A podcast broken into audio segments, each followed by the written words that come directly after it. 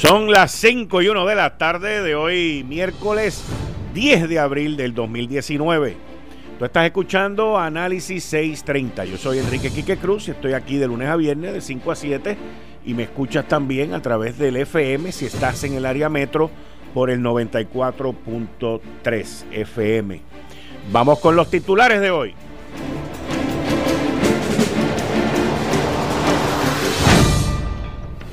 El momento en que se supone que tú cierres filas con tu tropa, se forma tremendo tiroteo entre Fortaleza y la Cámara de Representantes. Uno de los aliados más fuertes que ha tenido el gobernador ahora, el presidente cameral Johnny Méndez, es desmentido por el gobernador, es desmentido también por el secretario de Gobernación de haber levantado bandera roja contra los contratos de Julia Keller. Sale a relucir lo que le denunciamos en Análisis 630 aquí de las pretensiones de Julia Kelleher de tener un sueldo de 500 mil dólares. Ahora dicen que son 400 y que lo negaron, que le dijeron que no. Y ahora también ese pedido se ha convertido en la papa caliente. Toma que esto es tuyo, no, toma que esto es tuyo, no, agárralo tú, no, agárralo tú. Entre ética gubernamental, Zulma Rosario y Cristian Sobrino. Trágame tierra. Y para que no se quede afuera, Tomás Rivera Chats sugiere que le otorguen inmunidad a Julia Keller. Está interesante eso. Hoy tenemos al presidente del Senado aquí con nosotros. Vamos a poder hablar de eso en detalle.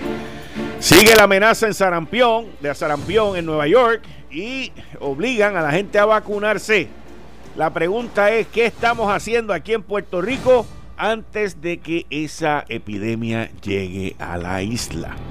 porque con tanto vuelo a Nueva York y con tanto tráfico que hay, está por llegar y cuidado si ya no está aquí. La pregunta es, ¿estamos preparados? presupuesto del gobierno central se ve afectado, impactado por la tarjeta, los gastos de la tarjeta de salud y el sistema de retiro. Por lo tanto, los recortes en otras áreas van a ser monumentales.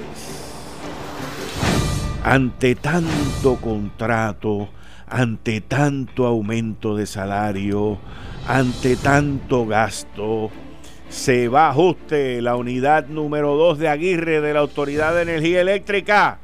Lo denunciamos esta mañana y ahora pues fue un error. ¿Usted sabe cuántos megavatios son? 450 megavatios. Eso es un dron de electricidad que no se está generando ahora. ¿Y cuánto va a costar arreglar eso? y cuánto tiempo esa unidad va a estar fuera. ¿Ah? Pero las barcazas son importantes, señores. Las barcazas, las barcazas. Hoy es miércoles. Hoy está aquí el presidente del Senado, Tomás Rivera Chats, el licenciado Alfredo Casio y el expresidente de la Cámara, Ronnie Jarabo. Yo soy Enrique Quique Cruz y esto es Análisis 630 que acaba de comenzar. Son las 5 de la tarde en todo Puerto Rico. Puerto Rico. Hora de escuchar la evolución del análisis con el gabinete de expertos de mayor conocimiento en la radio puertorriqueña. Las fuentes más confiables. Fiscalización sin colores el Estado no puede pagar por la vagancia, el Estado no puede pagar por la ineficiencia, no puede pagar por la indecisión. Con las dos caras de la moneda, siempre en busca de soluciones. Es hora de escuchar a Enrique Quique Cruz en Análisis 630. 5 y 5 de la tarde de hoy, miércoles 10 de abril del 2019. Tú estás escuchando Análisis 630. Yo soy Enrique Quique Cruz y estoy aquí de lunes a viernes de 5 a 7 por Noti 1630 y me puedes escuchar en el FM a través del 94.3 FM. Miren, esta administración del gobernador Roselló de enero para acá, ya estamos en abril ya, pero de enero para acá ha tenido una cantidad enorme de situaciones y de escándalos con miembros del gabinete. Y hasta ahora, pues, todos y cada uno se han podido bandear, pero han ido encrechendo, han ido aumentando los niveles de complejidad de lo que ha estado pasando en este año para esta administración. Todavía uno recuerda los primeros nueve meses de la administración antes de que llegara el huracán Irma, cómo las cosas estaban moviéndose, cómo las cosas estaban eh, encajando. Y el huracán María desató una furia. Dicen que saca todo lo malo, pero como que todavía sigue sacando todo lo malo. Y en este tormento llamado Departamento de Educación, para no personalizarlo, pues desde el primero de abril, desde el primero de abril, han sido unos días bien, pero que bien, bien duros. Y han salido 20 cosas y 20 cosas y 20 cosas. ¿Qué pasa? Que cuando una administración está bajo, bajo ataque, cuando una administración está bajo acecho, cuando una administración está con los problemas que está esta, pues lo menos que tú quieres es que se pongan a pelear entre ellos mismos. Cuando digo tú, me refiero a los estadistas y a los PNP, no me refiero a los populares. Los populares están callados viendo todo este circo desde las gradas y filmándolo todo y guardándolo todo para la campaña. Pero lo menos que tú quieres es que se forme una guerra civil dentro de tus mismos compueblanos y partidarios. Y mucho menos, mucho, mucho menos, un tiroteo entre gente que son aliados tuyos. ¿Y qué pasa? Que el presidente de la Cámara, Johnny Méndez, dijo que él había enviado información sobre unos contratos, un conflicto de interés que había a Fortaleza.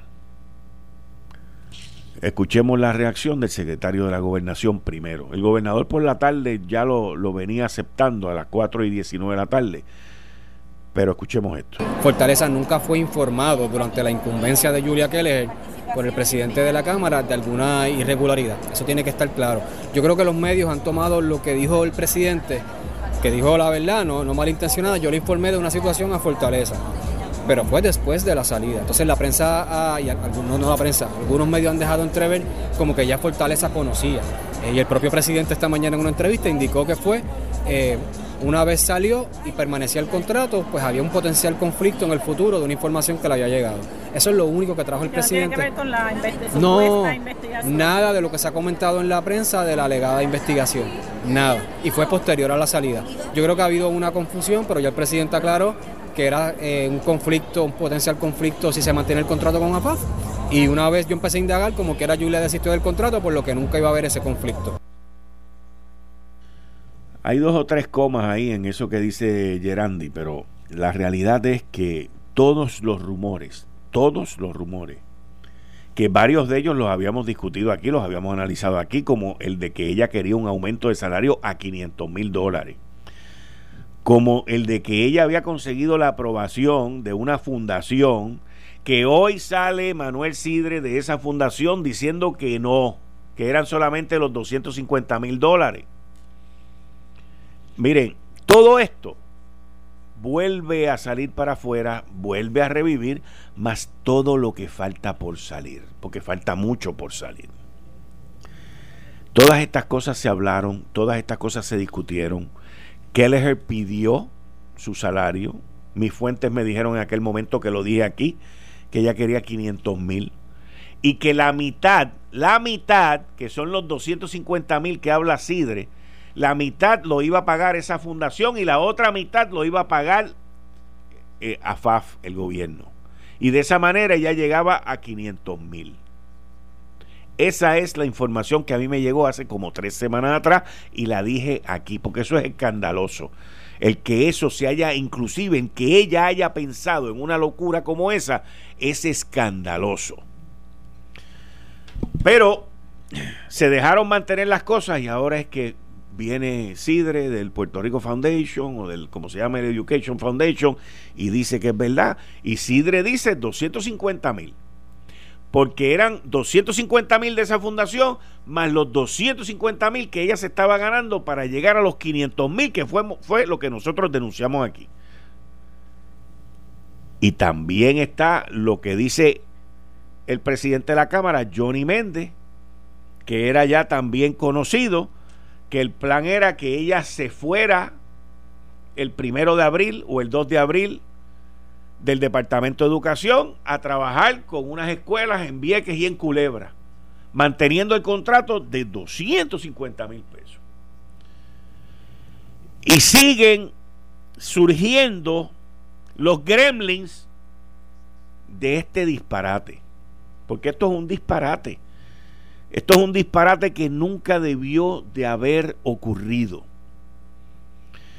¿Y qué pasa? Que ahora nadie sabe nada. Nadie sabe nada. Zulma Rosario de Ética dice que ella se lo mandó a Sobrino. Sobrino hoy dice que él nunca lo recibió. Pero Sidre dice que le dijeron que no. Cuando usted ve las tres versiones, uno sabe que en algún sitio alguien está cojeando de algo. Y ahí es donde está el problema en todo esto. Porque para tú mentir o para tú esconder algo, solamente puede ser una persona. No pueden haber testigos, no pueden haber más involucrados. Porque una vez hay más de uno, las versiones nunca van a concordar. Nunca van a concordar. Y eso es lo que estamos viendo en esto. Y entonces, a la misma vez, como se siente el calor, como se siente el fuego del momento, y no es popular, porque esos están calladitos allá mirando lo que está pasando aquí, pues entonces, de esa misma manera, comienzan entonces las peleas internas. Johnny Méndez a mí no me dijo nada. Lo que Johnny Méndez dice no es verdad. Bueno, dice lo que Johnny Méndez dijo sí después que ella se fue. Todas estas cosas, mis queridas amigas, amigos, ocurrieron y se estaban discutiendo antes de que ella se fuera. Y ahí es donde está el problema. A todo esto, ¿quién es el que paga los, los platos rotos? El gobernador. ¿Quién es el que sigue perdiendo prestigio? El gobernador. ¿Quién es el que sigue perdiendo credibilidad? El gobernador. Porque los demás, los demás, todos los demás, Julia Keller se va para su casa feliz de la vida. Cristian Sobrino se va para la empresa privada feliz de la vida. Los maleteros se van con las maletas llenas de papeles feliz de la vida. El traidor se va para el condominio y las maletas y los maleteros no feliz suculentamente feliz de la vida. Las maleteritas también. Rivera Marín se va para allá donde lo dejen hablar y lo dejen expresarse feliz de la vida. Todos se van feliz de la vida. Y a quien único le van a ser responsable de todo esto es a una sola persona, a Ricardo Rosselló. Y aquellas personas que le dijeron, sí, dale para adelante, aquellas personas que dijeron, sí, dale esto, aquellas personas le dijeron, eh, sí, el memorando que hizo Julia Kelleher es bueno, es buenísimo y vamos para adelante con Álamo. Todos esos van a estar felices de la vida. Aquí solamente van a haber dos derrotados. El Partido Nuevo Progresista y el gobernador. Dos derrotados. Y hacia eso es que hoy va encaminado esto. No va encaminado a más ningún sitio. Y ya tú te das cuenta cuando empiezan las peleas internas. O sea, ¿quién en su sano juicio se puede poner a pelear con el presidente de la Cámara? O sea, Johnny no pelea con nadie. Johnny Méndez no pelea con nadie. Pero yo en este programa, hace como tres semanas atrás, dos semanas, que estaba Ronnie Jarabo, y dije que aquí habían ronchas con la Cámara y el gobernador y él me dijo que no, que eso no era verdad. Se ve, Jarabo, que vienes hoy, se ve que hay roncha.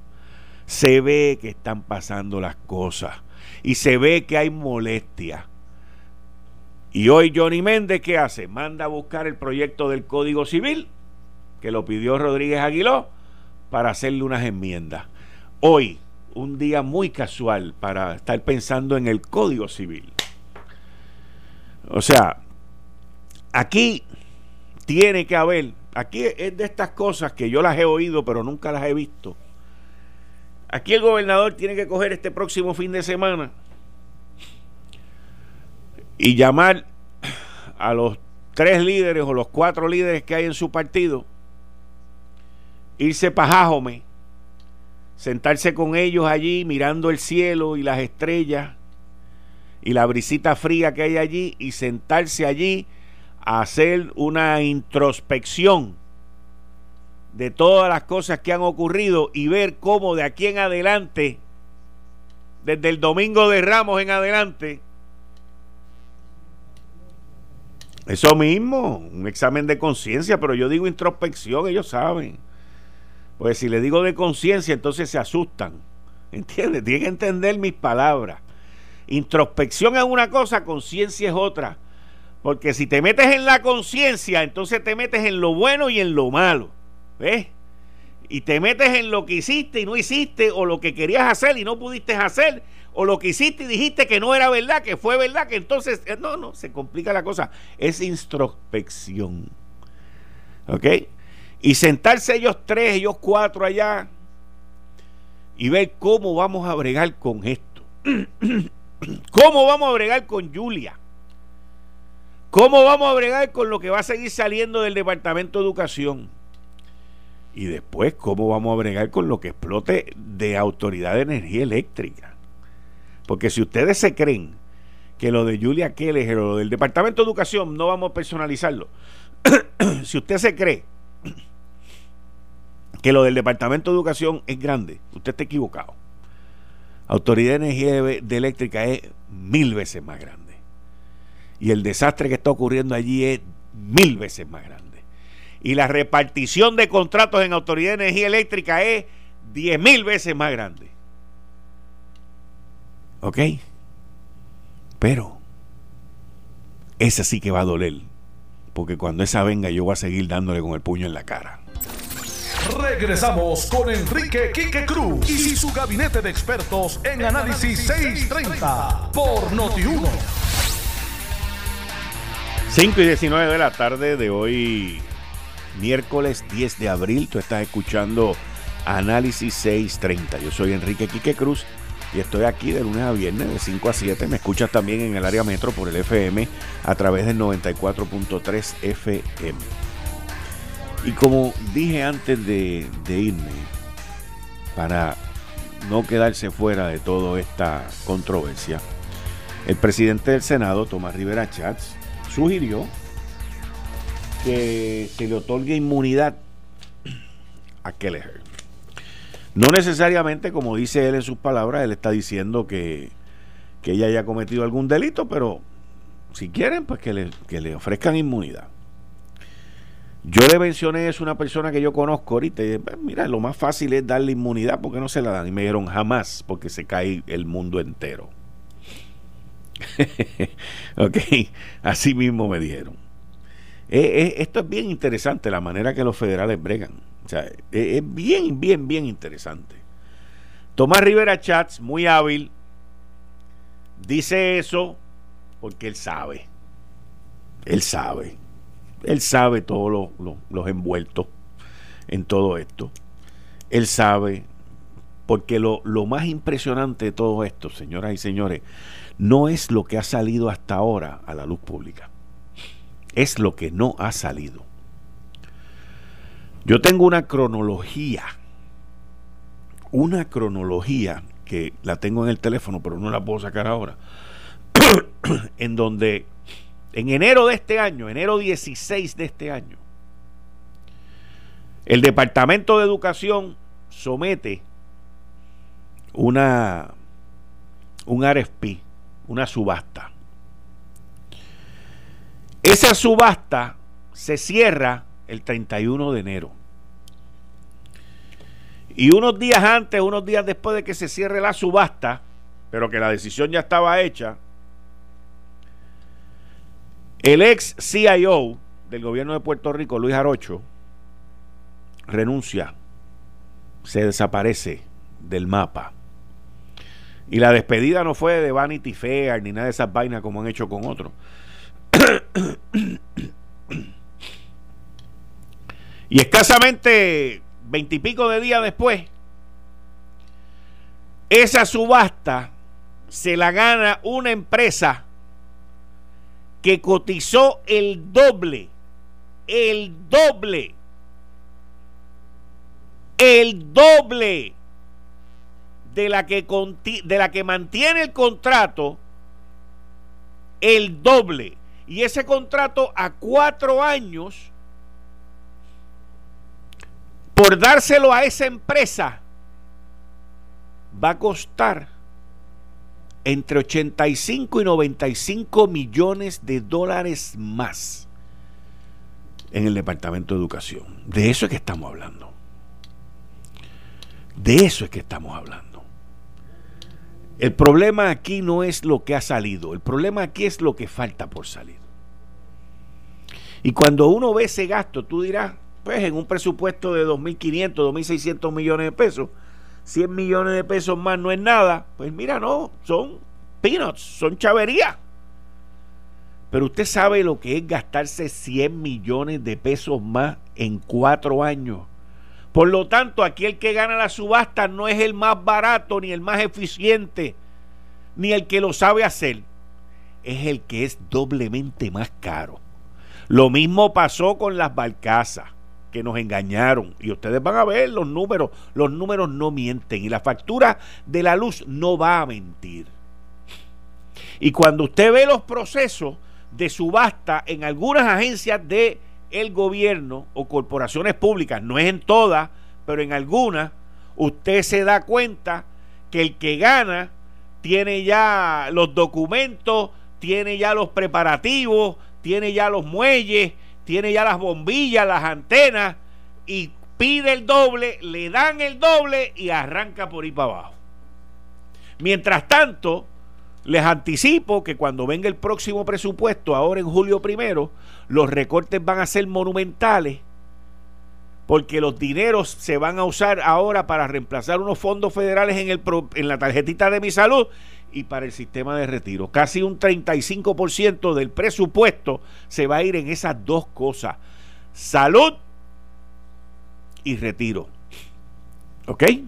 Y el incremento completo que está pidiendo el gobierno es para cubrir la deficiencia de salud y de retiro. Pero vamos a gastarnos 100 millones de pesos más en cuatro años en una compañía que está relacionada. Búsquenlo. Búsquenlo. Búsquenlo si está ahí. Eso ocurrió el, hace 45 días. Y cuando uno viene y mira la cronología de los eventos, la cronología de la salida de la gente y la cronología de quién gana, pues es bien fácil sumar 2 más 2 es 4. 100 millones de pesos más. Caro. Más caro. En el Departamento de, de Educación. Y la subasta fue firmada por Julia Keller. Y se lo ganó el más caro. El segundo más caro fue Microsoft, que no ganó. Y en tercer lugar, Claro de Puerto Rico. Y en primer lugar, 100 millones de pesos más caro. IBM con True North. IBM con True North. Sume usted, uno más uno es dos. Aunque lo diga Bacó, como decía Héctor Torres aquí. Uno más uno es dos, aunque lo diga Bacó. Regresamos con Enrique Quique Cruz y su gabinete de expertos en Análisis 630 por Noti1. 5 y 32 de la tarde de hoy, miércoles 10 de abril del 2019. Tú estás escuchando Análisis 630. Yo soy Enrique Quique Cruz y estoy aquí de lunes a viernes de 5 a 7. Y me escuchas también a través de Noti1 630M, perdón, de Noti1 en el FM, en el área metro, por el 94.3 FM. Esta mañana yo notifiqué a través de mi cuenta de Twitter, arroba Quique Cruz Noti1, el desfase que hubo, que no nos habíamos enterado de la, en la central Aguirre, la unidad número 2, que dejó el sistema sin 450 megavatios. Eso es un dron de, de, electricidad. Pero por otro lado, les tengo que decir, pues el sistema lo absorbió. Eh, y ahí mandaron a hacer una investigación y nombraron a 20 gente. Este, porque para hacer estas investigaciones, pues tienen que ir como 40 personas. Eh, y vamos a ver cuánto dinero cuesta arreglar eso cuánto tiempo se va a tardar, porque eso estamos ya a menos de 60 días de empezar la temporada de huracanes sin una unidad que es bien importante en Aguirre. Pero como dijo Bruce Walker ayer, las prioridades en la Autoridad de Energía Eléctrica, esto no salió en ningún periódico ni en ningún noticiero. las prioridades de la Autoridad de Energía Eléctrica no están donde deberían de estar. Y ese es el problema que tenemos. Y hay gente que confunde la gimnasia con la magnesia. Y yo, que me he educado y no tengo el conocimiento completo de ingeniero, pero no es de ingeniero civil, de ingeniero en el sistema eléctrico de Puerto Rico, pero me he educado. Llevo 10 años aprendiendo del sistema y de cómo funciona por los mejores maestros que hay en Puerto Rico. Pues sé el impacto que causa esto. Y lo denuncio porque todo el mundo estaba callado y no querían decir lo que estaba pasando. Y nos coge un verano de calor y empieza la demanda de electricidad y empieza a jorobarse la cosa. Pero, como dijo, como dijo aquel gran filósofo en la administración de Luis Fortuño, Sochi's life. Ay, Dios mío. True North se ganó un contrato en el Departamento de Educación con el doble. Con IBM. El doble. Cuarenta y pico millones de pesos. Dron de billete. ¿Y quién es True North? No sé. Ahí me dijeron que era True North con IBM. Esa es la pregunta. Digo, yo sé lo que pasa es que quiero corroborar. Yo sé lo que pasa es que quiero corroborar. Pero yo di, yo di el, la cronología en enero, febrero, Sí, marzo. recuerdo. Antes de que comencemos con el compañero de los miércoles, Alfredo Casio, quiero informarles alguna noticia que la tiré ayer, tan pronto la vi por la mañana en Twitter también, que salió en el Washington Post, sobre una, un- una situación que hay en la ciudad de Nueva York, especialmente en Brooklyn, eh, que tiene que ver con sarampión, un brote bien grande, cientos de personas, y la ciudad está tomando unas medidas drásticas y obligando a la gente a que se vacune, obligando a la gente a que se vacune.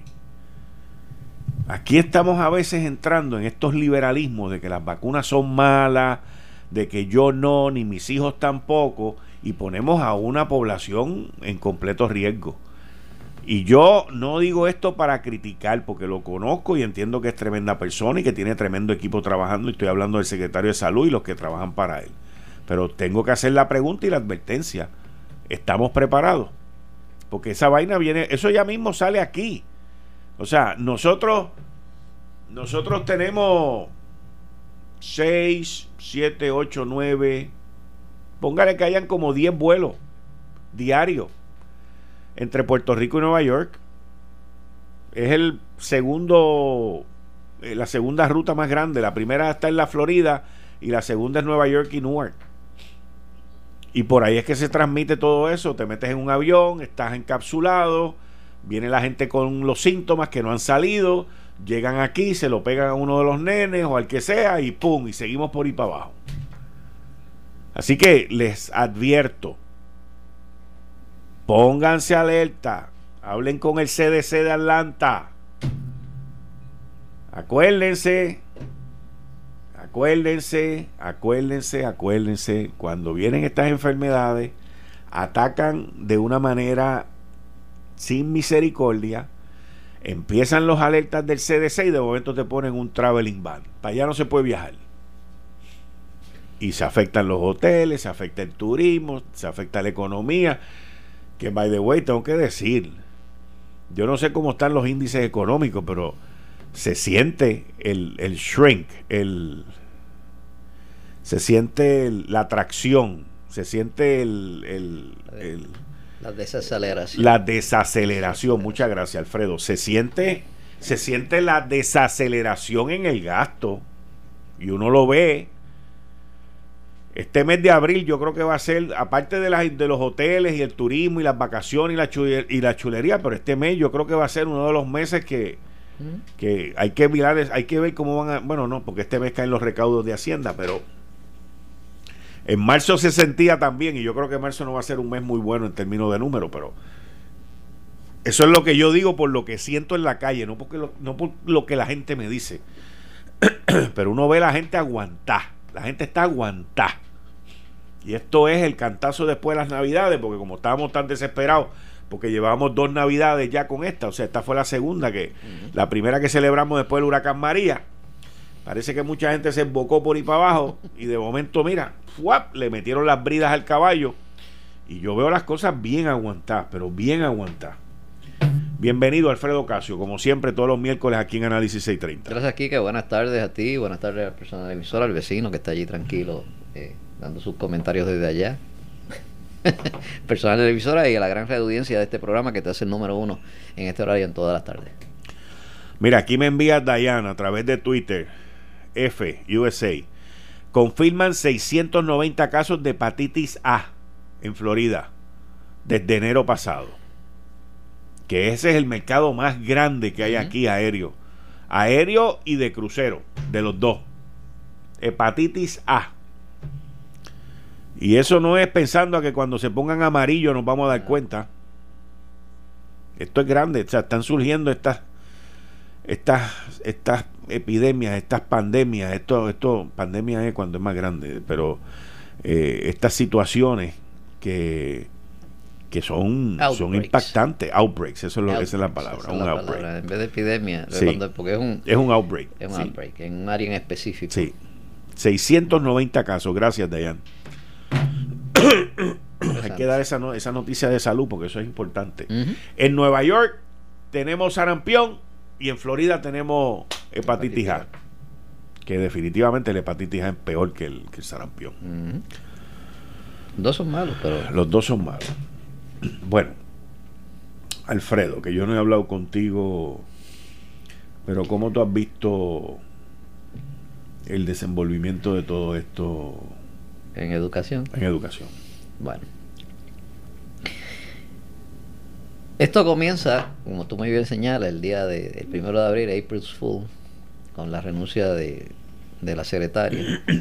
y comienza, y luego viene el artículo de, de Melissa Correa en el, vocero. El 2 de abril. Ese, ese artículo, eh, yo le llamo que es el que rompe las represas. Y una vez la represa está rota, comienza a salir la, el, agua a raudales y la información también. Eh, y de repente, pues todo Puerto Rico se entera que hay una investigación federal que se centra en el Departamento de Educación.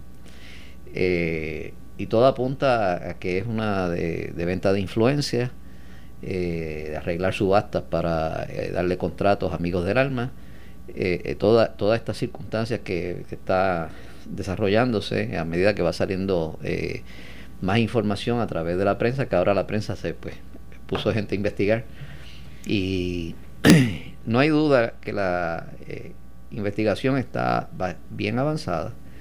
La información que yo tengo es que esta investigación se está dirigiendo directamente desde el Departamento de Justicia en Washington eh, y que están posiblemente próximos a, que haya arrestos.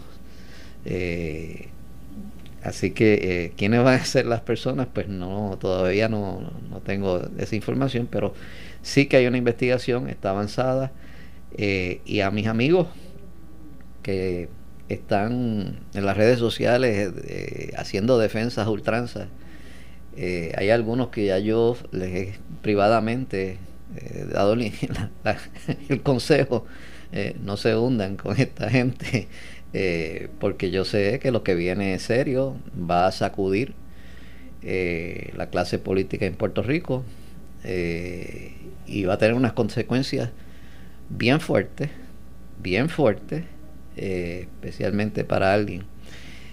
Y, y puede llegar esto a que afecte hasta la existencia de un partido político en Puerto Rico. Así que... ¿Por qué? ¿Por, qué, por, lo de educación puede llevar a que haya la existencia de un partido político? Esto está abriendo las puertas a, más cosas que han ocurrido no tan solo en educación, sino en otras agencias de gobierno. Y cuando empiece todo toda esta situación, eh, pues va a quedarse afectado, eh, eh, bien afectado, uno, uno, quizás hasta los dos partidos políticos. por lo menos ese de uno, pero es posible que esto afecte también a, a los dos partidos principales coloniales en Puerto Rico. Y, habría que ver después, más adelante, eh, qué, qué, van, qué se va a hacer. La refundación o la fundación de un nuevo partido, todas estas cosas están ahí. Pero ¿por qué, por qué tanto descontento, tanto ataque al PNP? Vamos, vamos a decir las cosas. Como. ¿Ataque por parte de quién? Bueno, de, de, distintos grupos. Bueno, hay una insatisfacción con la forma en que se ha manejado eh, el asunto de la estadidad. Eh, ha sido clave en esto. Eh, hay una insatisfacción por las posturas asumidas eh, para complacer a la izquierda radical demócrata socialista, afectando precisamente a las personas que tenemos este, ideas conservadoras. El balance que había en el Partido Nuevo Progresista se, se rompió y el partido se movió hacia la izquierda y los que somos de centro, de centro derecha, pues nos hemos sentido fuera del partido, eh, se nos ha atacado. Eh, pero la solución, pero la solución entonces, pero la solución entonces es, la solución entonces es formar otra entidad. No, no, eh, y, en, y, entonces, déjame terminar de, esto, y, entonces surge toda esta situación que da a indicar que el comportamiento es igual con el comportamiento de del Partido Popular. Eh, y eso crea esa insatisfacción y abre la puerta a que pueda ocurrir eso en, un futuro, en un futuro inmediato. ¿Inmediato? Sí, puede ser inmediato. Vamos a seguir hablando de eso entonces. En línea telefónica tenemos al arquitecto Astrid Díaz. Astrid, bienvenida como siempre, ¿cómo estás? Muy bien, gracias Kike por recibirme en tu programa y a Noti1 y a ti por unirse a este esfuerzo de divulgación educativa en Casa Segura. Cuéntame, eh, viene el caza huracanes, por, creo que hay unos caza huracanes nuevos, ¿verdad? Bueno, este es un proyecto eh, federal, ¿verdad? Donde estos aviones eh, entran en los huracanes y nos traen esta información científica para que los ingenieros y arquitectos lo traduzcamos en una casa segura y también, ¿verdad? Pues conocer qué está pasando dentro de estos sistemas y prepararnos. Así que la visita del avión Casa Huracán motiva el crear y ayudar a crear esa conciencia y esa cultura de emergencia, por lo tanto, nuestra eh, nuestro proyecto de Casa Segura va a tener una presencia destacada en esa actividad que es este sábado en el aeropuerto de Aguadilla. Exacto, este sábado, ¿desde qué hora? Desde las 9 de la mañana hasta las 3 de la tarde, esperamos que el público eh, asista. Es una actividad familiar, queremos que las familias se, se sientan a hablar del niñito hasta el abuelo, conversen de estos temas. No hay por qué tener miedo, es parte de la naturaleza, ¿verdad? Los, huracanes y las amenazas naturales. Pero si nosotros nos preparamos, vamos a, a, recrear esta cultura de emergencia. Así que en esta actividad eh, vamos a tener el pabellón de casa segura, un pabellón educativo donde van a haber cerca de siete o ocho estaciones para que la gente se eduque en todas estas materias. ¿Y tú vas a estar allí? Vamos a estar allí, Deborah Martorell y, y yo recibiendo al público. Eh, es un compartir bonito. Sabes que eh, por hemos estado por 18 años haciendo la campaña de Casa Segura, a la cual Noti1 nos está ¿verdad? Este, uniéndose siempre en, esta divulgación. Y hemos, eh, tras el huracán, que hemos tenido esta experiencia de un huracán categoría 5 no se traduce inmediatamente en una cultura de emergencias. Así que eh, yo estoy, ¿verdad?, eh, colaborando en lograr eh, que Puerto Rico sea más fuerte. Ahora mismo estoy participando en, en un reporte de mitigación a nivel de FEMA en Washington, donde se al, analizar lo que pasó luego del huracán, tenemos que estar conscientes que hemos recibido un embate grande, tanto emocional como en nuestra estructura, y que la recuperación del país apenas está comenzando. Así que este es un tema bien pertinente. Invito a la familia que esté con nosotros allí, nos hagan todas las preguntas, compartan de una forma amena y se eduquen en este tema. Pues Astrid, todos invitados este próximo sábado en el aeropuerto Rafael Hernández de Aguadilla desde las 9 de la mañana Ahí va a estar la arquitecta Astrid Díaz con Débora Martorell ah, y, todo este montaje que ustedes llevan haciendo, me dijiste, por 20 años ya. 18 años, 18 años. mayoría de edad. 18 años. Y, Nos va a acompañar también el Colegio de Mayagüez con ah.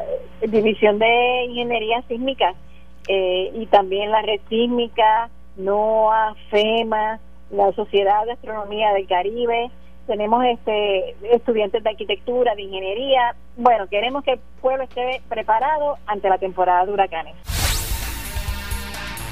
6 de la tarde de hoy, miércoles 10 de abril, tú estás escuchando Análisis 630 por Noti1 630M, primeros con la noticia. Yo estoy aquí de lunes a viernes de 5 a 7 y me escuchas por el FM a través del 94.3 FM. Hoy con el gabinete de los miércoles con Alfredo Casio y el expresidente de la Cámara, Ronaldo Jarabo. Ronnie, ¿cómo está? Muy bien, Quique. Un placer estar aquí contigo y con Alfredo Casio. Y espero que mi amigo Tomás Rivera Schatz llegue más adelante. Ronnie y Alfredo, ¿cómo, ¿cómo ustedes ven eso que ocurrió hoy de que eh, el presidente de la Cámara, Johnny Méndez, dijo hace par de días que él había mandado unos referidos al gobernador sobre Kelleher. El gobernador salió y dijo que no. Gerandi salió y dijo que no. Después Gerandi salió y dijo que había sido después que ya se había ido. El gobernador ahora dijo lo mismo. Eh, ¿cómo, ¿Cómo tú ves ese, ese tirijala? Porque en una sonó que parecía como que Johnny Méndez había metido un paquete. O sea, sonó, sonó así. Y tengo entendido en que eso esto es importante recordar lo que siempre dice Quique Cruz. Hay que recordar las cronologías. Correcto. Porque las cronologías son importantes para entender la dinámica. Eh, pero contestando tu pregunta específicamente, eh, ¿cómo suena esto? Pues suena como si una orquesta sinfónica, eh, los que tocan los instrumentos de cuerda, los violines, las violas, los chelos, eh, tocan una melodía y los que están acá con los atrás con los vientos y los metales eh, tocan otra. Y el director de orquesta mira y pues hay que saber quién tiene la partitura, donde está la música que se supone que todo el mundo toque. Así que suena como a unos choques eh, internos que no tienen razón de ser, excepto si uno utiliza como contexto que se había afirmado que habían unas acciones en la Cámara eh, dirigidas a algún proceso investigativo de, eh, de Kelleher. Eh, y eso como que quedó colgando así en el viento. Y cuando llega la terrible semana pasada, que yo dije que los temas iban a continuar y han continuado. Dos semanas terribles. Eh, surge eh, que la señora Kelleher, pues, no es tan santita como sale en los retratos y que ha hecho un montón de cosas eh, que todavía generan más preguntas que la que ella pueda contestar o haber contestado con su abrupta renuncia, que renunció el lunes primero de abril, efectivo primero de abril. Y como gracias al amigo Alfredo Casio yo puse, pude constatar, porque él consiguió la orden administrativa número uno del 18 al 19, esa orden administrativa era del 2 de abril. Correcto. Era del otro día de la renuncia efectiva de inmediato. Así que esa orden es ilegal por todos los cuatro costados. No, la es, es, ilegal eh, eh, porque eh, va en contra del código político. Es ilegal e inconstitucional porque usurpa los poderes del gobernador y del Senado y además es ilegal porque la aprobó cuando ya no tenía facultades de secretaria de educación, si es que había renunciado el primero de abril, la noche del primero de abril el 2 de abril, al otro día, en la prensa estaba la renuncia y también estaba la celebración con bombos y platillos de que el contrato, el famoso contrato de AFAF, que es para beneficio de nuestros oyentes, la agencia del gobierno que sustituyó el Banco Gubernamental de Fomento. de eh, asesoramiento financiero para el gobierno. Eso mismo. AA, doble A, AFAF. eh, pues ella Sí, así, cuando, así fue como dijeron cuando le preguntaron, ¿y el contrato de Julia? Dijeron, ah, ah. Pero, pero Julia, eh, y esto es importante para hilvanarlo con los temas nuevos de hoy, ah. eh, se convirtió en un funcionario híbrido, Pero eso fue porque ocupaba, desde el principio, ocupaba como titular la secretaría de un departamento de rango constitucional, el Departamento de Educación, pero era compensada Era con un contrato de una agencia, o sea, era contratista. Yo sostengo que no era contratista. Esto es bien importante porque algunos han especulado que si por ser contratista podía entrar en negocios con empresas privadas. Eso es bien importante. Si es contratista no es contratista. No, ella es secretaria de Educación, que la están pagando en una forma anómala. Eh, a través de un contrato eh, con otra agencia del gobierno que sí tiene chavos para pagar esas cantidades eh, y que no está encerrado en la, en la camisa de fuerza de que tal secretario gana tanto, como dice la ley, tal secretario gana. Pues, rebasaron eso y la pusieron ahí. Pues, es- esta señora, eh, Pero entonces, después hizo una consulta. No, antes. Eso es lo Perdón, importante. perdón, la sí. cronología es bien Es verdad, importante. sí, fue la consulta la hizo antes. Antes. La hizo en enero y vino a renunciar en abril. Y por fue- eso Porque en enero fue cuando salió que ella quería ganarse 500 mil dólares. Exactamente. el aumento que ella quería ganarse 400 mil, no Era 500. era 500. 400, Créeme que 400. Era 500. Créeme, créeme. Bueno, Eran la 250. información que ofreció la propia fundación, Ajá. a la, eh, que es la fundación donde está Manolo Sidre. Yo sé. Eh, Léela para que tú veas que se contradice. Sí, bueno, yo no sé. Yo siempre he oído No, la cifra 400. Sí, pero- Que quería que le aumentaran a 400. De 250 a 400 es que le aumentaran 150 mil pesos. Él dice 400, pero también dice que ellos iban a poner 250. Y ya No, se porque- estaba ganando 250, Sí. que 250 más 250 son 500. que Era medio millón. me Era, medio millón. Pero anyway, sigue. La diferencia Bueno, como quieras, 100 mil insólito. pesos. La diferencia son 100 mil pesos, Sí. que es lo que se gana un secretario normal en Puerto Una Rico. gotita, mucho menos que lo que tú dices que se ganó la compañía esa que se llevó la subasta. 44 millones. Cotizando El doble. de quien llegó El segundo, doble. ¿verdad? Así No, no, que- el doble de quien llegó tercero, porque el segundo Tony. fue por un millón. ah, Hay, hay un elemento en la cronología que se te está quedando. déjame terminar esto, Vale. Alfredo. Porque este es el, el lío de Gerandi y el speaker. Ajá. eh, Johnny Méndez en el día de hoy. Para mí inconcebible, excepto que cuando el gobernador llegó de su viaje a Sevilla, afirma con su boca de comer que él nunca había recibido información alguna sobre investigaciones federales sobre Kelleher. Y segundo, que nunca había recibido información de que ella estuviese actuando ilegalmente o impropiamente en cualquier asunto. Por lo que cuando el speaker Johnny Méndez, y a lo mejor él pensaba que lo estaba haciendo y que no tenía ningún alcance adicional de lo que meramente se supiera que Cuando él, tú dices él, ¿a quién te estás refiriendo? a Johnny Méndez, el- presidente de la Cámara, dice que él le hizo llegar a Fortaleza, dicho en forma genérica, como alguien que pudiera decir yo voy para el Capitolio allá a hablar con, la- con mi gente, etcétera. Eh, O yo envié al Capitolio estos documentos. envía al Capitolio, claro, no fue al edificio que se lo enviaste, ni a ninguna de las columnas que ellos sostiene. Y la Eh, diferencia también ni es al que muro. Fortaleza vive uno, no viven dos como en el sí. Capitolio. Sí, pero aquí dice, de- desmiente a Johnny Méndez y entonces Roselló cuestionó a quién entregó los documentos y con fortaleza habla del edificio. A mí no me las refirió.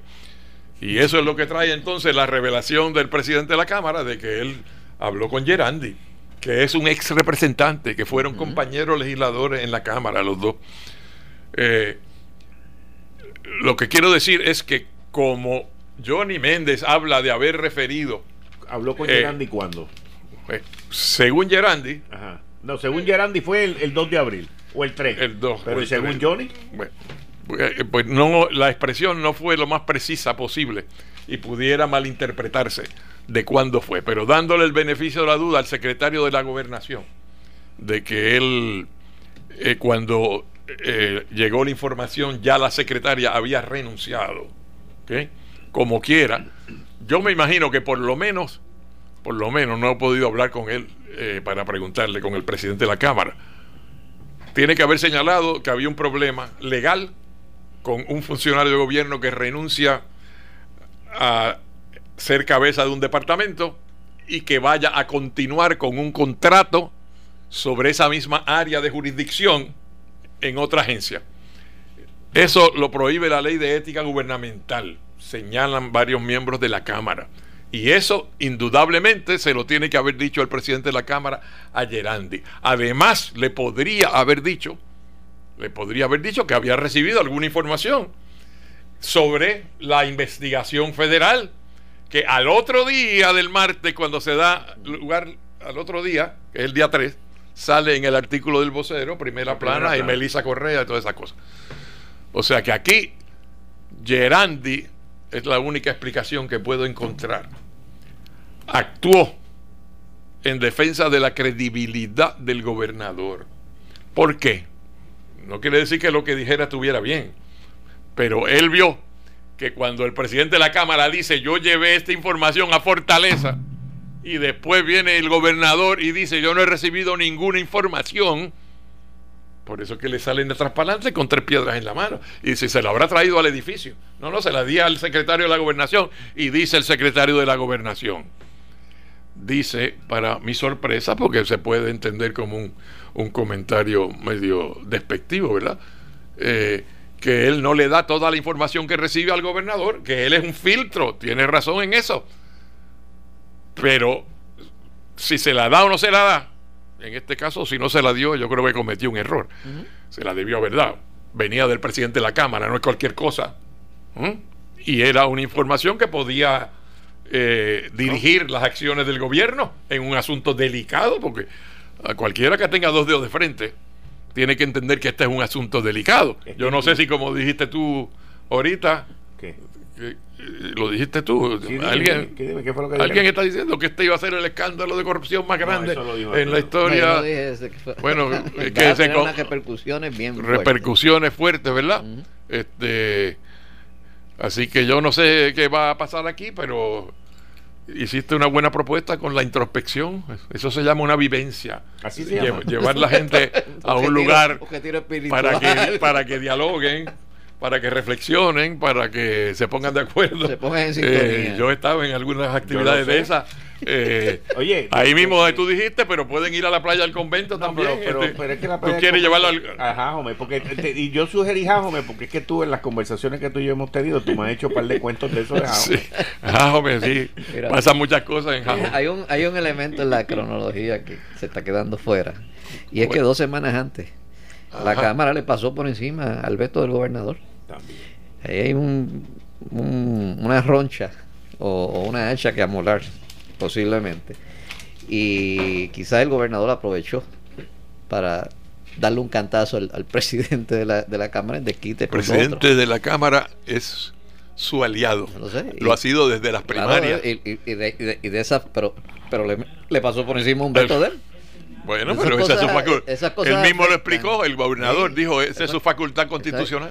No, sí, bueno. eso es para la grada. Sí. Pero No. tú sabes cómo eso se bate adentro. ¿Tú quieres decir que en Así la que- verdad le molestó? Claro, claro. Y, y- y aquí lo discutimos. Aquí se discutimos eso. Y, e inclusive de, de los, los propios eh, representantes que siempre habían estado al, la- al lado del gobernador votaron a favor del veto. Y mismo Quique aquí dijo, eso es un mensaje que le están enviando al gobernador. Sí, lo discutimos aquí. Eso se discutió aquí. Sí, él me citó hoy y dijo que Pero yo no la estuve forma- de acuerdo. Sí, porque Pero tú hay, dijiste que no era pero verdad. hay- No, no, pero hay- yo- yo pero realmente- hay formas y maneras. Y yo creo que la expresión del gobernador eh, fue una falta de respeto al presidente de la Cámara. La de hoy, la de La- esta de que estaba hablando del estaba muro. con las paredes. Sí, sí. De- Eso, eso estuvo mal, no estaba No, informado además. no, y no- porque y- si él lo- sabía, si él verificó Eh, allí quizá- que la información le llegó a Quizás Gerandi, dijo eso para no tener que repetir nuevamente su ya famosa frase de que él no sabía.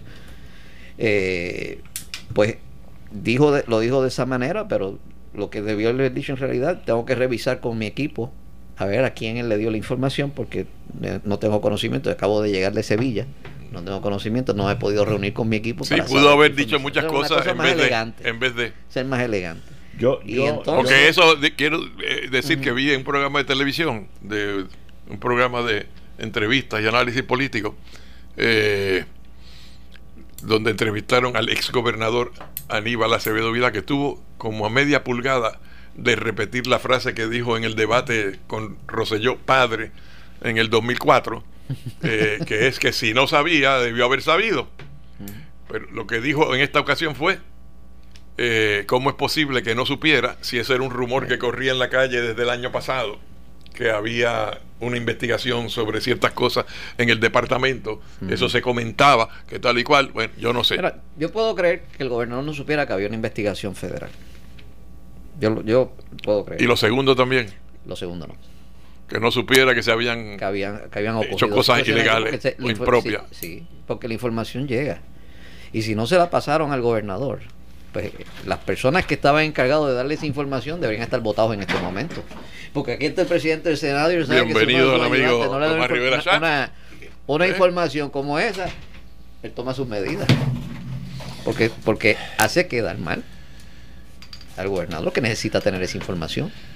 Para decir, por ejemplo, le hacen esa Pero oye, ya que el hombre del momento está aquí No, no, ese- con nosotros, eh, le debemos preguntar de esta propuesta que él hizo hoy, que no fue exactamente una propuesta, fue decir que había la opción Una de, sugerencia. de la opción de otorgar inmunidad. No, yo yo en, en mi casa cuando lo estaba oyendo pensaba, yo le voy a hacer una enmienda a eso, siempre y cuando eh, ella no sea la figura de mayor jerarquía o prominencia investigada. Porque si ella es el target, la tarjeta, el blanco, el objetivo de esta investigación, no le vas a dar inmunidad. Ahora, si tú quieres llegar a otras ramificaciones de otra gente, que normalmente las agencias federales no le quieren dar inmunidad al funcionario. Yo no creo que ya sea A veces se han colado unos cuantos cómplices de extorsión y soborno y a esos le dan inmunidad eh, y entonces eh, el funcionario lo, clavan, por decirlo así, lo crucifican. Pero le dan un acuerdo, Pero una- si ella, si ella no es la figura máxima y el camp y el blanco objetivo ideal de la investigación, entonces se podría conseguir co- considerar lo que el presidente del Senado dijo hoy, que repito, no me pareció una propuesta, me pareció que él dijo, se ha hecho esto antes y se podría hacer ahora, pero aquí nos lo va a aclarar Sí. en Señor Análisis presidente. 630. Bueno, Bienvenido. Primero que nada, eh, saludo Quique, a- al amigo Ronnie y al amigo y colega, digo, colega también Ronnie, abogado, ¿verdad? Eh, saludos a los tres, saludos a los compañeros que laboran aquí en Noti1, a la audiencia que nos escucha también, un saludo muy cordial y muy afectuoso, como todos los miércoles estoy aquí, hoy llegué unos minutos tarde, ¿verdad? Pero era que tenía la oficina Llena. repleta de gente y tenía que cumplir allí. Yo sé que Quique me da, me da una dispensa, ¿verdad? Este, Y el tapón que te encontraste el tapón, pero, pero llegamos, misma- ¿verdad? Y, entonces, dieta, pues, no siempre un placer estar aquí. Gracias. Todos los miércoles de 6 a 7 en, en Análisis 630 con Quique. Y Quique está todos los días, de lunes Ah, a viernes, de 5 a 7. Así es. Con otros compañeros y compañeras que forman parte de, de lo que se llama el Gabinete Constitucional de, de- de Análisis 630. Pero eh, hoy ha sido un día intenso. De temprano en la mañana hemos estado eh, inmersos en muchos, muchos asuntos. Sobre específicamente lo que me dice el amigo Ronnie Jarabo.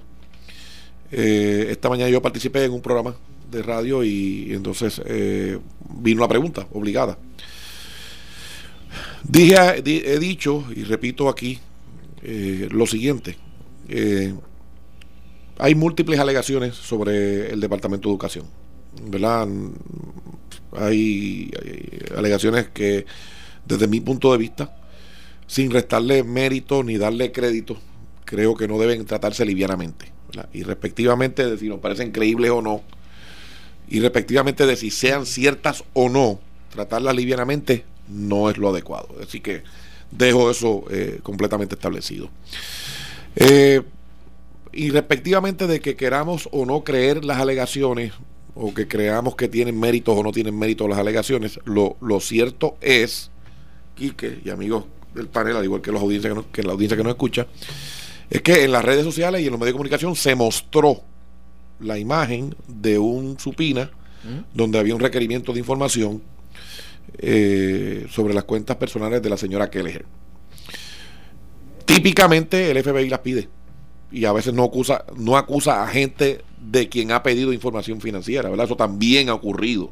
Es sencillamente parte de, de- de su forma de investigar y de indagar Eso es estándar. estándar. eh, Siempre y eh, cuando haya envuelto dinero. Claro. Sumas de dinero que han cambiado Claro. de mano. Así que, de nuevo, eh, habiéndose mostrado esa imagen, pues con más razón resultaría incorrecto e improcedente tratar livianamente esa información. Entonces, como Puerto Rico, lamentablemente, algunos sectores de la prensa viven de la especulación y la insinuación, me parece a mí, y, me parece que escuché eh, a la señora fiscal federal Rosemilia eh, Rodríguez decir que iban a investigar quién lo filtró, el documento, pero un mes antes el jefe del FBI estaba diciendo que la banca estaba cooperando, que lo estaban diciendo todo. Exacto, eso eh, es, verdad, eso que, tú estás diciendo. Un mes antes el, señor Douglas Leff, que es una muy buena persona, eh, dijo... Douglas Leff, alias Follow the Money.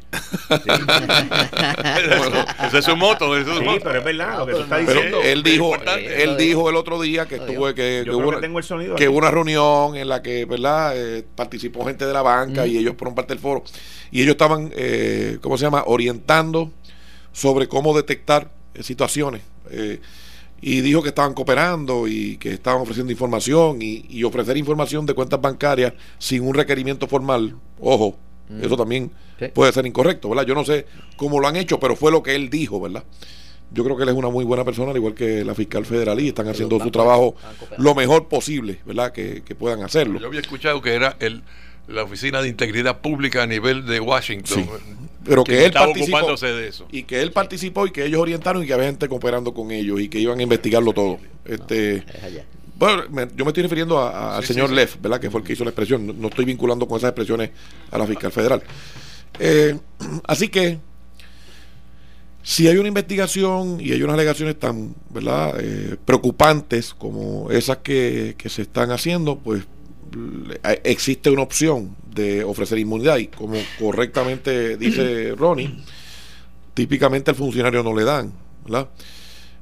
Eh, no necesariamente tiene que haber funcionarios de mayor jerarquía, puede haber funcionarios de igual jerarquía, o sea, que tengan jerarquía similar eh, y puede haber otra gente que tengan acceso, ¿verdad? Que, que hayan participado color de que tienen una autoridad que realmente no tienen y que nunca le concedió nadie y hablando por, por, por personas que nunca los autorizaron a hablar por ellos y, y, todas estas cosas, ¿verdad? Que no es la primera vez que lo escuchamos, no es la primera vez que lo vemos, ojalá que no sea cierto, ojalá que no haya nada malo, ojalá que nadie salga acusado con esto si nadie violó la ley, pero si alguien la violó, pues lamentablemente eh, eh, esto es así. El, el, asunto de que a lo que yo me refería era que era una herramienta. Por ejemplo, en el caso de Víctor Fajardo, la entonces secretaria de Justicia, Anabel Rodríguez, hoy jueza del Tribunal Supremo de Puerto Rico le ofreció inmunidad total a José, Emilio Rivera Clas, que no era el funcionario.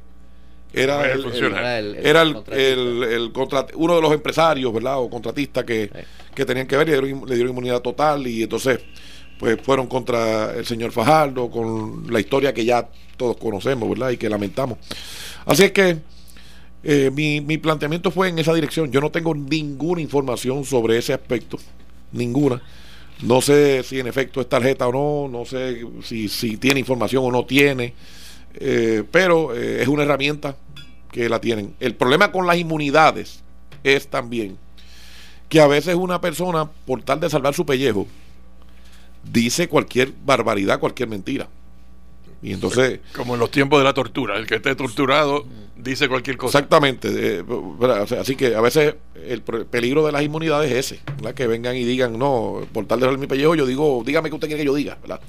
Eh, eso también ha pasado, eso también ha ocurrido. Y si la persona tiene mucha imaginación, sí, parece que la que tiene Si tiene imaginación fecunda, pues puede ser muy productiva en términos de, de crear testimonios que no necesariamente sean ciertos. Así que, de nuevo, eso ha pasado aquí en Puerto eh, Rico. en Puerto Rico ha pasado que gente eh, da testimonios falsos con inmunidad y han acusado gente viciosamente. Eso, ha pasado aquí más de una vez, eh, ¿verdad? Así que de nuevo. Los acusados cooperadores. De, Julio César Andrade. así que de nuevo, como te digo, todas estas cosas son parte de la dinámica en lo que a mí respecta, hay una controversia sobre si el compañero presidente de la Cámara informó a la Fortaleza que el secretario de la Gobernación reconoció que sí, se le, que sí lo llamó y que sí habló con él. El presidente de la Cámara nunca dijo que habló con el gobernador, siempre dijo que fue con el señor Gerandi. Eso es así. Eh, si fue en particular de esto que estamos hablando o de otras cosas que tengan que ver con el Departamento de Educación, pues yo no tengo la información. Lo cierto es que nosotros no estamos metidos en eso, nosotros hemos estado trabajando en otras cosas.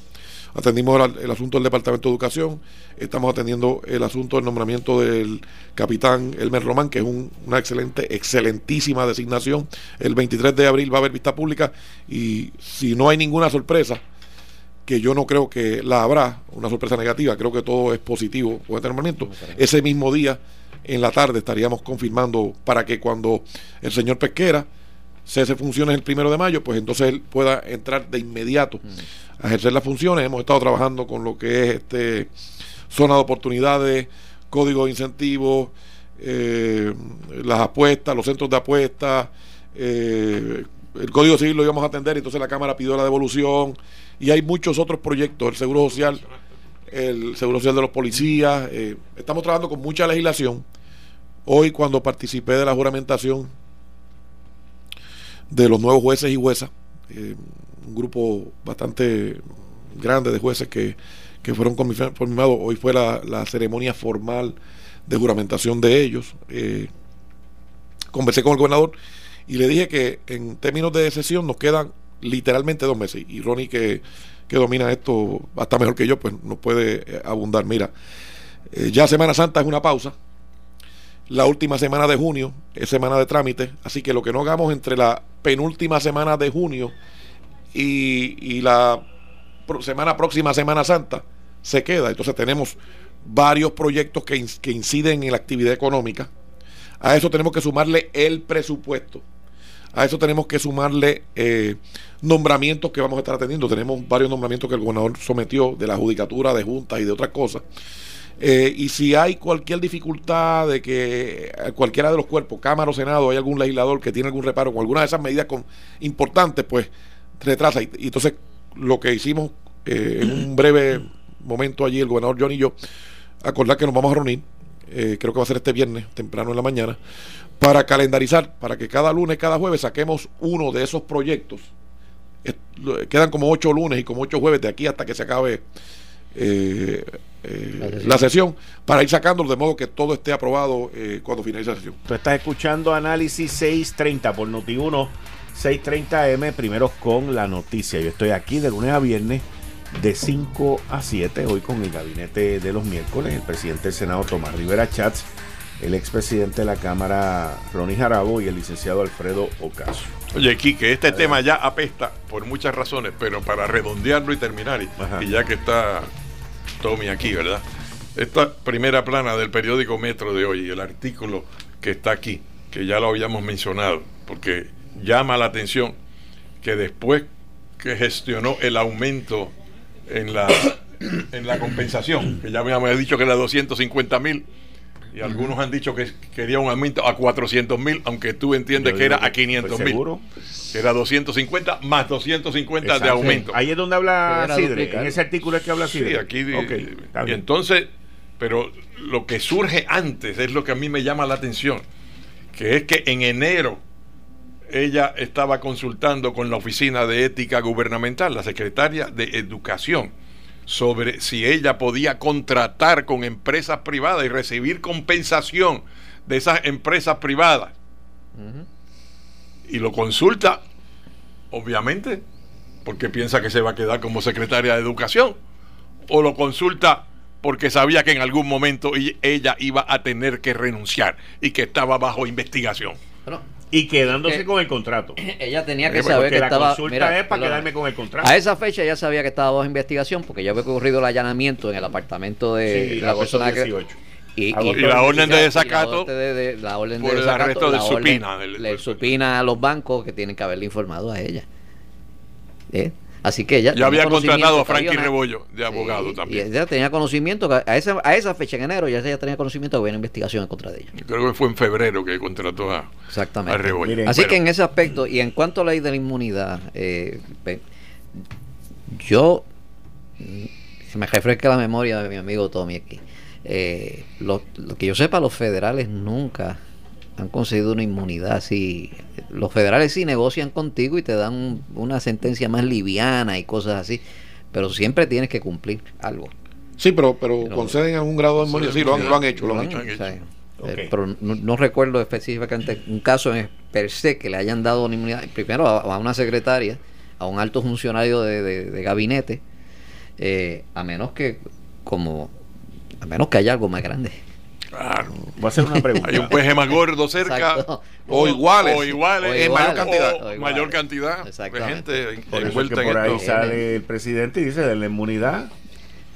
No es más nada. que, que diga todo lo que tiene que hablar. Exactamente. Ahora, ¿cómo ustedes interpretan? Pero que diga la verdad. Ah, no. Sí. Aquí dice el intento de que el aumento hasta 400 mil fuese cubierto por la Puerto Rico Education Foundation. Tú puedes interpretar que el, que ¿Quiénes son, quiénes son los dueños de esa empresa aquí? Que, No sé, de- yo de verdad que no sé. Yo de Ah, verdad que no sé. Hay mucha gente en eso, porque mencionan a Manolo Sidre, pero hay otra es- gente, sí. otros empresarios. Pero Eh, si aquí dice el intento de que el aumento, el aumento, A ver si la- las siglas son GFR. Bueno, el aumento, de que el aumento hasta 400, o sea, eso significa que el aumento iba a ser hasta Decía- 400. Es que no, ve, el aumento puede haber sido de 400, hasta 400 mil pesos más los 250 que tenía. que eran seis y medio. Sí. Ah, exacto. Y aquí nos estamos enfocando en que es 400. No. Esto no es 400, papá. Esto era para 6 y medio. Correcto. ¿Ok? pues no nos desviemos con el aumento, no, porque no, eso no, ya no, no, hay- no es desviarnos. agua pasada. No, no, No, no. ¿Qué tú crees que es más no, grande? no, no, no, ¿Qué- no, ¿Tú crees no, que es no, más grande no, que lo no. que se ha dicho? No. Pues seguro. Lo ese que es pasa es que esto te Porque de- todo el no, mundo no. se cree que son 400. Ronnie, Ronnie, ¿qué tú quieres? ¿Que te lo grite? ¿Te lo está que- diciendo? A mí lo que me importa es que ella iba a hacer otros negocios, Lo que iba a negociar, No, iba a hacer negocios, oye, es iba lo a que- ser contratada por empresas privadas, y aquí hay un amigo con el que yo discrepo, que dice que como es eh, contratista, está en esta emisora, que podía contratar con empresas privadas. No. Para mí ella es la secretaria de Educación, No. si la están compensando a través de un contrato es otra cosa. Exacto. Pero ella no es una contratista Correcto, normal y correcto, corriente. correcto. O sea, ella está ocupando una posición Pero- constitucional Y, y Y la está, están compensando está a través- bajo los rigores de la ley de ética eh, gubernamental. Claro que sí, esto, aplican los principios fíjate de esto, la que es lo que te quiero decir. Todo eso lo que demuestra es un comportamiento de tendencia a desviarse de lo que son los procedimientos que se tienen que seguir cuando uno es un funcionario de gobierno. Porque si está haciendo una consulta con ética gubernamental para ver si puede hacer negocios siendo secretaria de educación con empresas privadas, pues usted es una persona que no tiene claro cuál es su posición. Demuestra que, ni tiene mentalidad de empresaria, de businesswoman, de ganar dinero que no, y no de la dedicación no, del funcionario tiene, público. por eso, por eso, y está dispuesta a, a, vamos a decirlo así, doblar, Doblar la ley. los procedimientos. Doblar la ley. No va a decir que romperla, Poquito, pero doblarla. bastante, a- a buscar, punto de. buscar, ser creativo y buscar la forma por donde yo puedo coger más. ¿Eh? Bueno, queda retratada, me parece, con esa solicitud. Este es un artículo importante. Dame que yo me lo Eso es lo que, eso es lo que refleja eso, la conducta. ¿Quieres esto? ¿Quieres esto? El No, mens no, rea, este, lo que, este, lo que este. nosotros nos dieron en la clase de Derecho No, Penal que se llama el mens este es rea. más importante. La, la capacidad que tiene, la mentalidad que está teniendo una persona de poder eh, buscar la forma y manera de circunvalar la ley.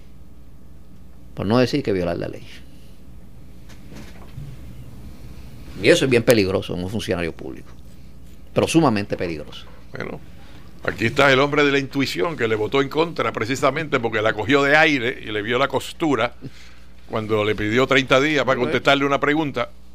Pero él, Eh, tuvo, él- él- él- él tuvo Él acceso tuvo la diferencia con el gobernador sí, claro, de eh, dejar que el nombramiento Sí. llegara ante el pleno del Senado y que cada cual votara con su conciencia. Él votó con la de él y le votó en contra.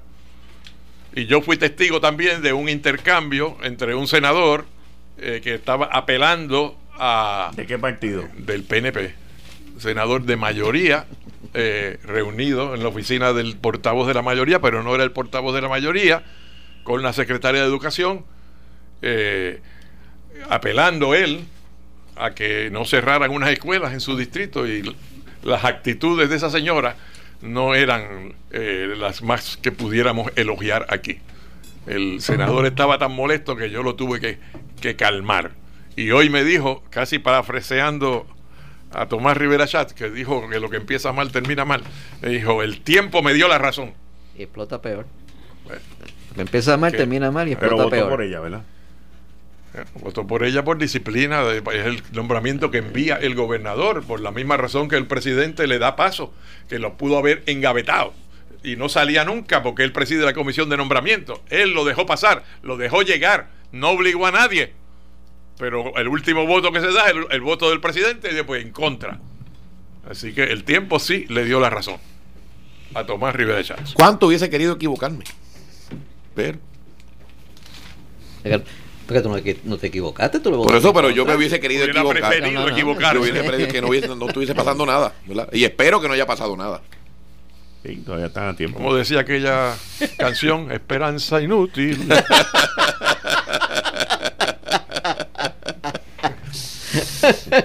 No, no.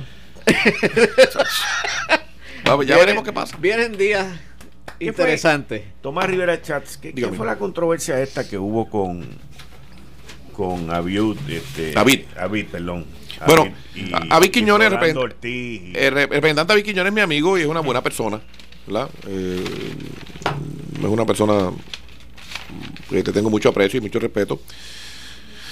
Hizo un comunicado haciendo una denuncia, ¿verdad? Yo dije, que- dije que lo indujeron error. Tan pronto él hizo eh, el comunicado, yo lo llamé y hablé con él.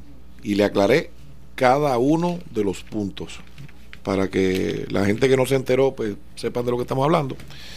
El compañero y amigo David Quiñones, pues dijo que el alcalde de, de Calley estaba gestionando, se había identificado como abogado, eh, estaba gestionando el traspaso de, un- de una comunidad de Guayama a Calley pero identificado como abogado dónde, o sea, eh, en la legislatura. Eh, entonces pero que como un alcalde va a ir a la legislatura a decir que es abogado, que es alcalde. o sea, dijo eso, dijo que el alcalde ocultó que tenía una finca ahí en, esa comunidad que pertenece a Guayama, eh, al, al municipio de Guayama, que iba a tener un beneficio sobre el crimen, ¿verdad? Entonces, los hechos son los siguientes. Quienes piden que trasladen la comunidad por la ubicación que tiene y los accesos que tiene de Guayama a Calle y no fue el alcalde. Fue la comunidad. De hecho, Quique, allí vive, me voy a reservar el nombre porque no- es una figura privada ahora, pero allí vive quien fue el candidato a alcalde de Calley por el PNP en el 76, cuando mi papá aspiró alcalde también. Así que yo conozco a ese caballero. Y hay una circunstancia particular de que esa comunidad, sus accesos son por Calley y llegar hasta Guayama creo que le toma 40, sobre 40 minutos. Los servicios los da Calley porque, de nuevo, todos los accesos son por Calley. Ellos hacen su vida diaria en lo que es el municipio de Calley. Así que el alcalde no lo pidió, fue la gente. Yo estuve allí y me acompañaron el senador Chino Roque, Carlos Rodríguez Mateo, Evelyn Vázquez y Miguel Laureano. Todos estuvimos allí, vimos la comunidad que está en unas condiciones eh, bastante malas. No tienen red vial. Eh, hay señoras allí que no tienen agua y que usan el techo de la casa. Le han hecho una conexión con una tubería para que cuando llueva caiga en una cisterna porque no tienen agua, no tienen iluminación. O sea, viven en condiciones bastante críticas, ¿verdad? Así que yo fui allí. Número uno, no fue el alcalde que pidió eso, fue la comunidad. Número dos, el alcalde no se, no se, no se identificó como, como abogado porque no tenía por qué hacerlo. No había ninguna razón. Número tres, sobre el crimen, ningún municipio exime del pago de crimen las propiedades de su alcalde, ni le da tasas preferenciales o, o descuentos porque el alcalde. Tampoco significa el hecho que sea una finca eh, en una zona eh, rural, eh, que esté en, en Guayama o que esté en, en Calle, porque es la misma comunidad. O sea, lo, que- lo que van a hacer es sencillamente que los servicios los va a dar otro municipio. Así que esas alegaciones no eran correctas. El alcalde nunca hizo una representación falsa a nosotros. Ah, otra cosa que había ocultado supuestamente la finca, falso. Y, y, ah, y por si acaso también, eh, no estamos hablando de una finca eh, esplendorosa, gigante. con vista al lago Caribe. Eh, es una finca relativamente pequeña que él compró cuando era estudiante de Derecho, ¿verdad? Mucho antes de ser alcalde. Así que no nos hizo ninguna representación falsa, no nos dijo, nunca, nunca nos dijo que era abogado, porque no tenía por qué decirlo. Lo del crimen, pues, no es correcto. Y yo, pues, le dije al compañero David Quiñones que la información que le dieron, o sea, quien le preparó eso, eh, no, no le dijo la verdad. Y se la aclaré para que ¿verdad? Este, el récord quede completamente claro. Y quien presentó esa resolución por petición fui yo, por petición de los ciudadanos, no fue el alcalde, que luego fue vetada. que el ganó el veto.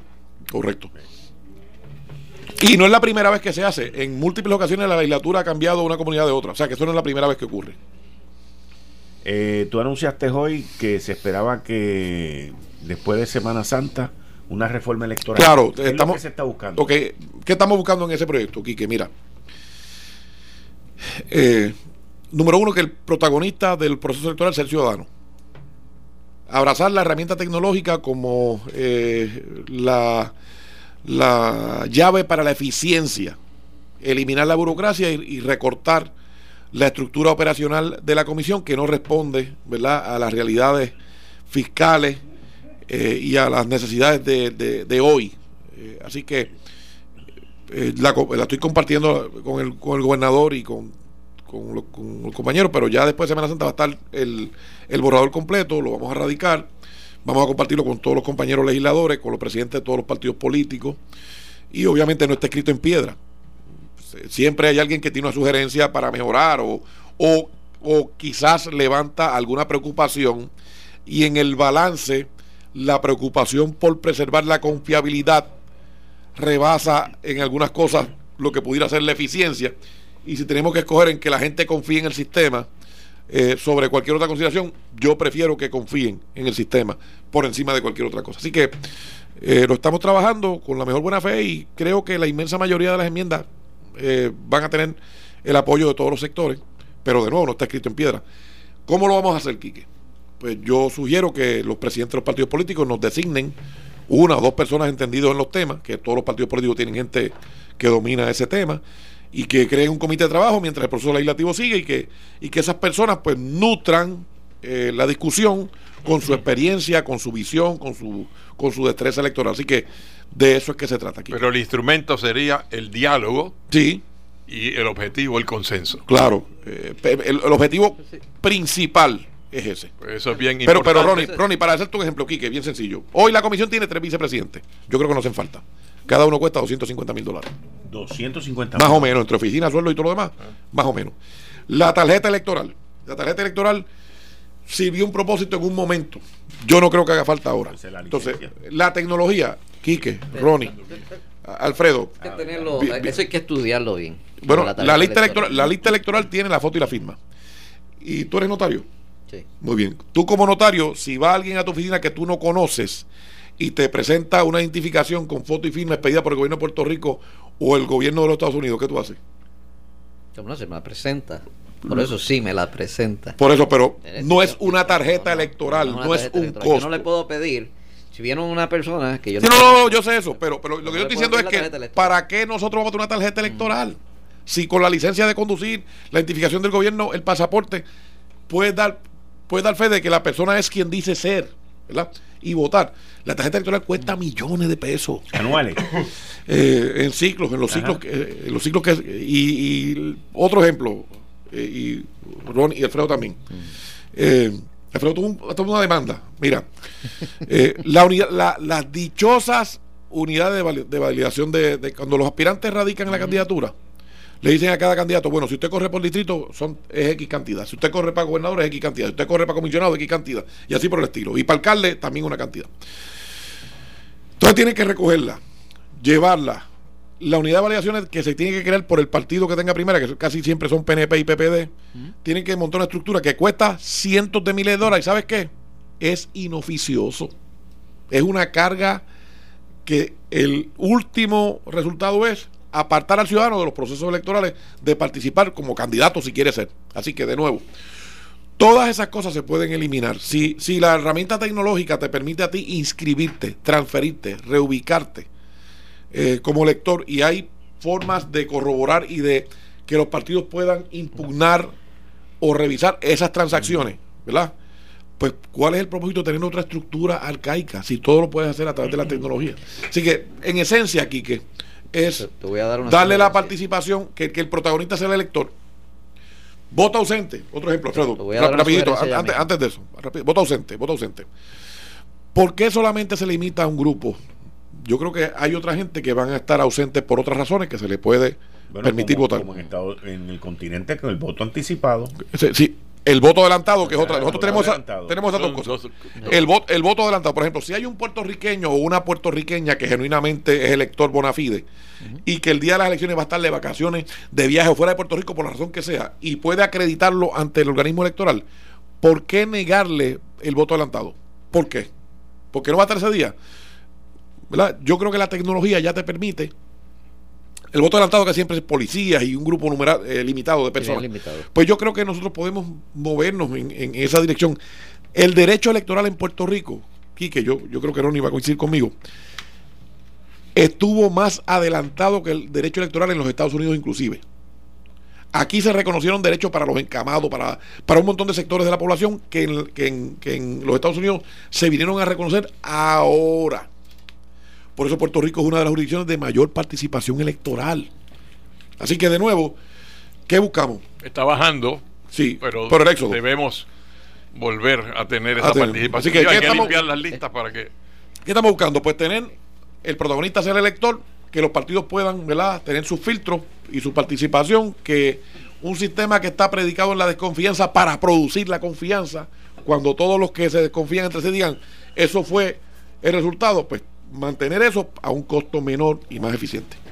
Yo creo una- que una- eh, eh, es importante aclarar, eh, presidente, que, que aquellos que no tienen licencia, que no tienen pasaporte, tengan otra Bien forma sencillo. de identificación En esos con casos, voto. No, no, en, hay, en esos casos, en esos casos la comisión le puede pedir una identificación para votar. No, pero es que, es, En esos casos, pero no van a ser millones. es que obras públicas te Es un número te da un, un ID ya. Para que nadie se preocupe, cura. que Pero eso- pensando no, que... pero para, para que, para que no haya alguien con la preocupación de que yo no tengo pasaporte, yo no tengo Eh, licencia, yo, pues, pues la comisión, en, en última instancia, la comisión podría decir, bueno, pero para casos especiales, claro, si no tiene nada más, que venga aquí y yo le doy un ID. ¿Verdad? Pero es un número Mira, hay otra sustancialmente cosa- menor. Y otra cosa, eh, en Lo importante en es que de- todo el mundo sepa que nadie se puede, que se, nadie se va a quedar sin votar. Que Eso. todo el mundo pueda votar. Eso. Y más importante, que además de que pueden votar y que sepan que se les va a respetar ese derecho, que su voto tal cual fue emitido se va a contar. Mira, una, una sugerencia para esto es cuestión de los endosos, que en vez de ser endosos, que el candidato pague un fee. Que la ley establezca un fee, no sé, este, X cantidad de entonces estaría- para estarías entrando en, en consideraciones de que el que no tenga dinero y hay gente que Hay no lo tiene. desventaja, Sí, hay desventaja. discrimina. Pero sustituye el hecho, porque el, el- el- el endoso en realidad es para justificar que se dé la se pueda ser candidato y pueda, y pueda se dé la primaria y ahí el gasto público. Por eso, pero lo que, lo que ocurre es Lo que, lo sí, yo, lo no, yo sé, yo sé, yo sé lo que tú quieres decir, pero lo que yo planteo es lo siguiente. Los partidos tienen la oportunidad de hacer un filtro. Que no tienen que ser los endosos, pueden tener otros criterios, ¿verdad?